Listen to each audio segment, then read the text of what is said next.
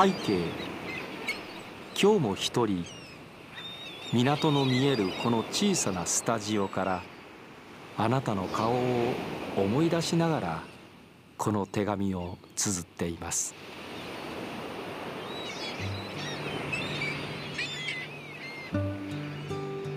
大阪市港区。大阪市の西部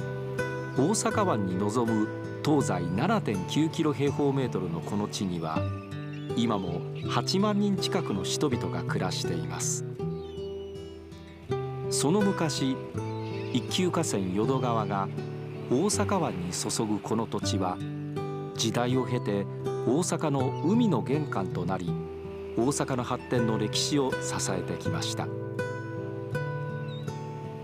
こちら大阪市港区弁天町。郵便番号552今日もこの窓の向こうに広がる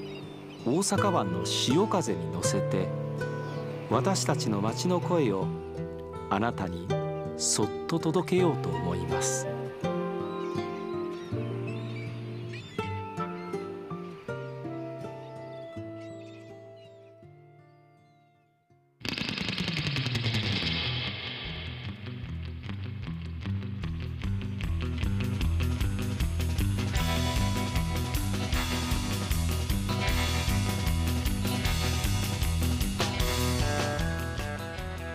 皆さんこんばんは。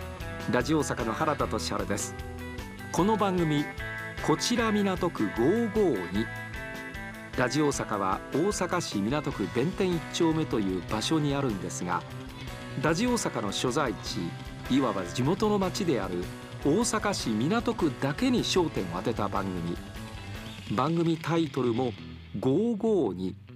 これは大阪市港区の郵便番号。実は2009年10月から半年間この番組放送しておりました。およそ13年ぶりの復活ということなんです。なぜかと言いますとラジオ大阪は今年開局65周年。しかもかつてあった梅田からこの港区弁天町に移転して30周年という特別な1年なんです。港区の人物企業のキーワードの中から毎週一つテーマを選びまして取材やインタビューからこの街の魅力をじっくりご紹介してまいります。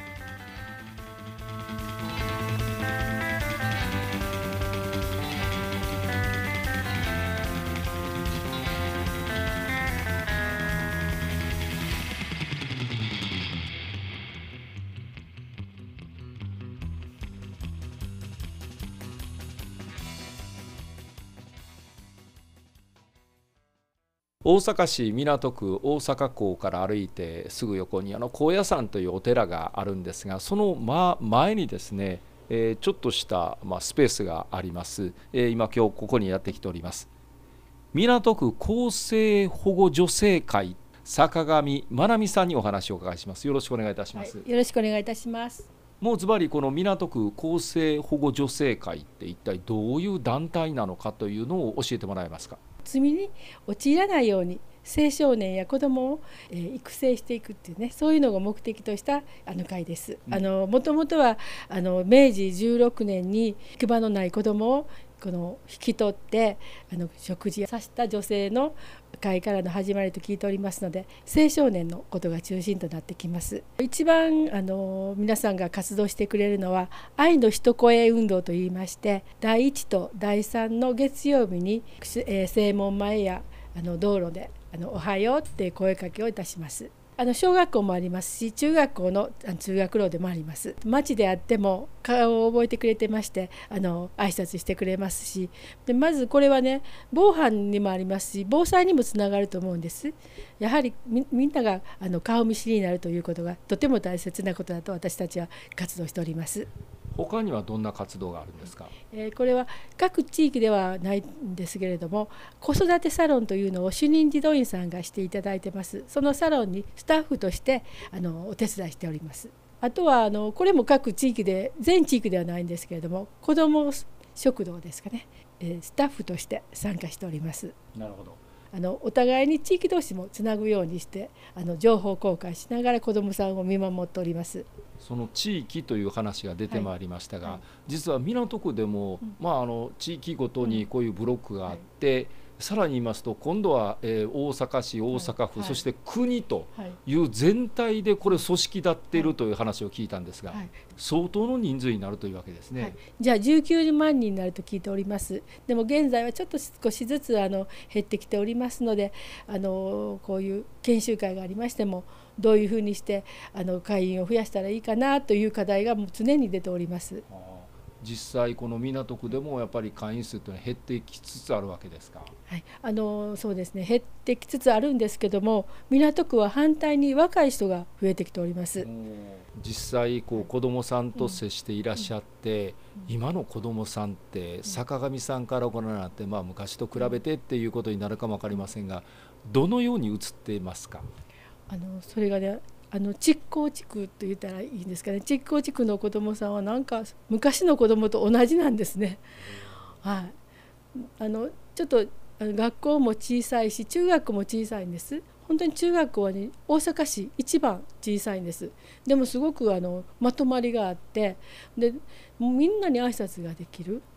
でお子さんなんで私はね昔のお子さん今のお子さんっていうあの区別は私自身はないです。よかったなって思う時ってどんな時ですか？そうですね。やっぱりありがとうって言ってもらうのが一番ありがたいですね。なるほど、はい、それがまあ嬉しさになって、ね、もっと続けていこうかな、はい、とね、はい、その時の子供さんの表情といい表情してるんでしょうね、うん、いいです。すごくいいです。はい。なんかプレゼントあげたらもっと喜んでくれます。まあね、はい、えー、あの結構あの子供食堂のそういうボランティアさんがいろんなものをちょっとお菓子とかねくれはるんです。それをちょっとあの帰る時に1個ずつあげると本当喜んでね帰ってくれます。なるほど、ね、はい。えー、あのまあ、こういう子どもたちを見守るというようなこと、はい、これ今社会的にも非常に大事な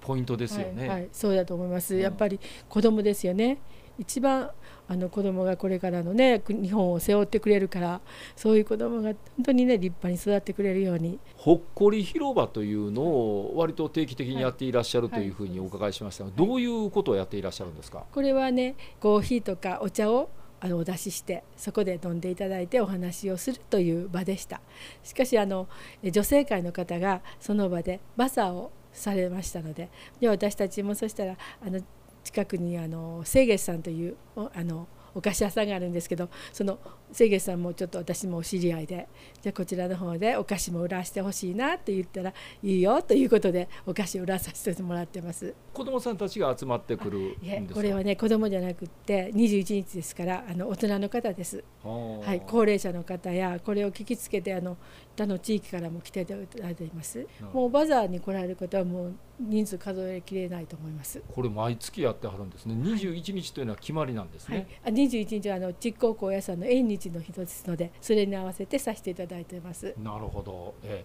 ー、えー、ということは今月11月も21日はい、はい、そうです。はい。開催されるはい、えーえー、ぜひあの大阪港地下鉄の大阪港の駅降りて歩いて3分ぐらいのところですから、はい、ね、はい、えー、築港高野山というのがあります。お寺がありますんでそれを目指してきてくださったらというわけですね、はい、そうです。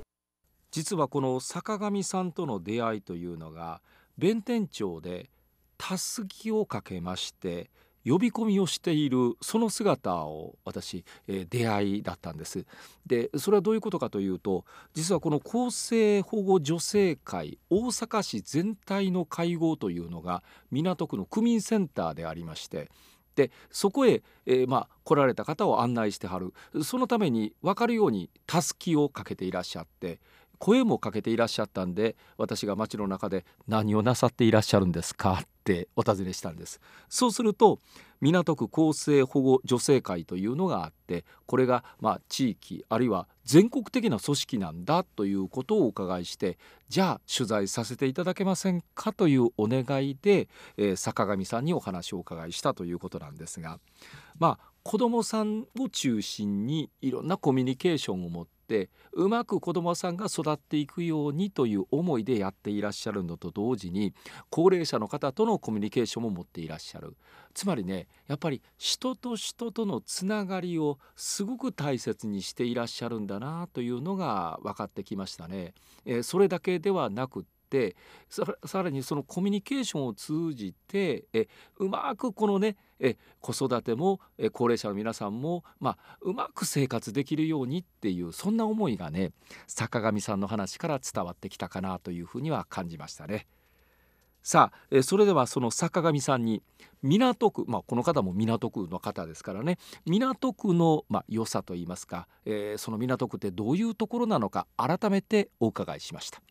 港区に来られて結婚してから30年というふうにお伺いしました、はい、えー、港区でこういうまあ言うとおお世話もやっていらっしゃって、うん、この港区というのは坂上さんにだってどんな区だと感じていらっしゃいますか？もうなんか半世紀こちらで暮らして本当にあの私主人よりも私の方が知り合いが多いというあの主人からいつも言われますが 本当にあの本当にお知り合いがたくさんできて本当楽しいあの町やと思います。どこへ行ってもどなたかにが会いますし本当にあの本当に悪いことはできないなと思います。だからこれからもねあの子どもたちのため、まあ、ちょっと年取ってきましたら同じような高齢者のために頑張りたいなと思います。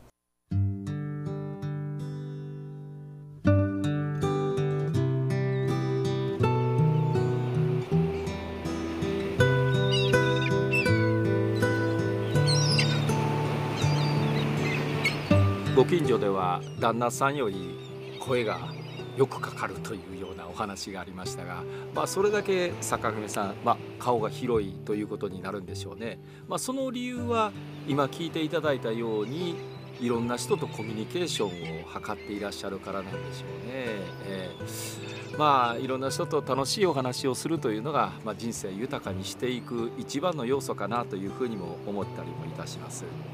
でもあの坂上さんの話で嬉しかったのが清月という和菓子屋さんがっていう話が出てきましたよね。えかつて一度取材をさせていただきましてこの番組でもご紹介をさせていただいたんでああの清月さんかあの、えー、ね、みたらし団子が1本60円っていうね、えー、それが美味しかったんですよ、えー、他も和菓子も美味しかったんですがね、まあ、あの坂上さんのインタビューさせていただいたほんとすぐ横にあるんですが、まあ、大阪港に来られましたら是非清月さんも寄ってあげてくださいね。